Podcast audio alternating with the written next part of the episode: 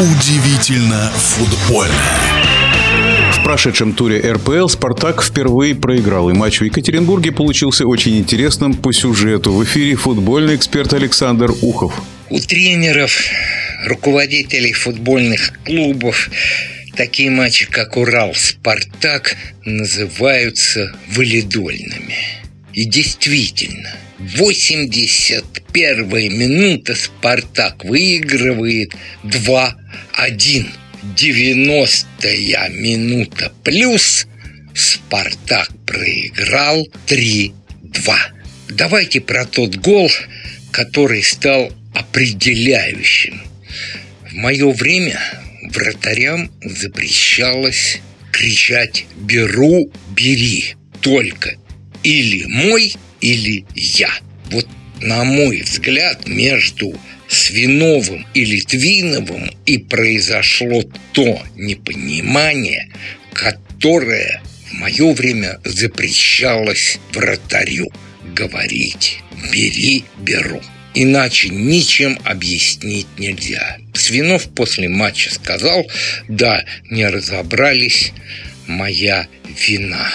Ну, а для Урала эта победа стала настолько впечатляющей, что футболисты сказали, что после матча они в раздевалке праздновали так, как на их памяти еще никогда не было. Ну и место, соответственно, теперь у Урала в самом верху турнирной таблицы. Ну а про «Спартак» что сказать? Вот взгляните на графу «Пропущенные мячи». И там «Спартак», вот возьмем первую пятерку, хуже всех. И это говорит о том, что Абаскалю срочно просто буквально в течение нескольких не то, что месяцев, месяцев уже нет, недель надо выстроить игру в обороне. Вернулся Джики, но пока он не отвечает тому уровню, который был у него раньше. Теперь о матче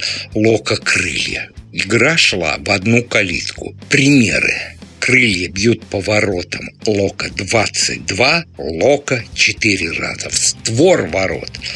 Крылья 12, Лока 2. Крылья не реализуют пенальти. И счет 1-1 буквально за две минуты до конца матча, казалось бы, крылья наконец выходят вперед, но в 90-е, опять же, плюс сравнивает счет.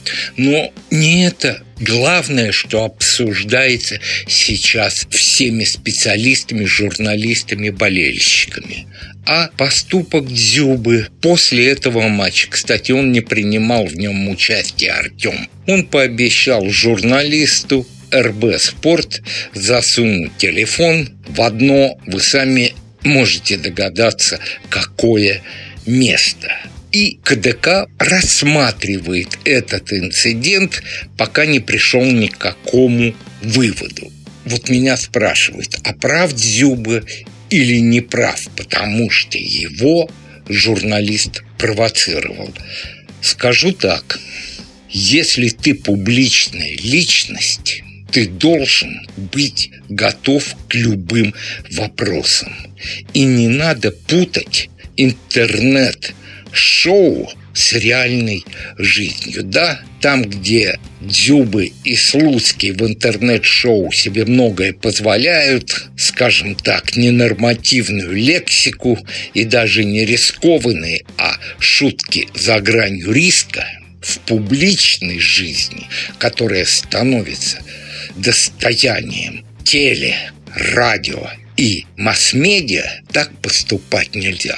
А журналист – это его работа. Он может задать любой вопрос, а твое право отвечать на него или не отвечать, но только не в той непозволительной форме, которой позволил себе Артем. Если очень интересно, взгляните в интернете, легко это видео найдете. И какой бы еще я матч выделил, это «Зенит Факел».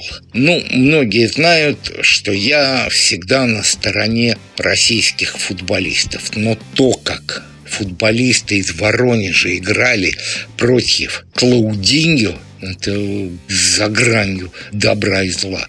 Три грубейших, ну просто антифутбольных эпизода, и судья Шадыханов не то что красную, а даже желтую в этих трех эпизодах не показал футболистам факела. Для меня это просто какой-то парадокс.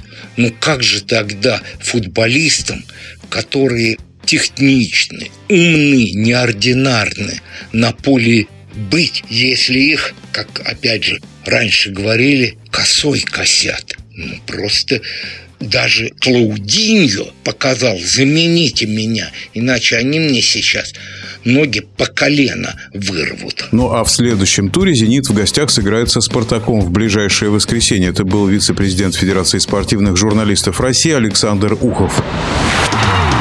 Удивительно футбольное.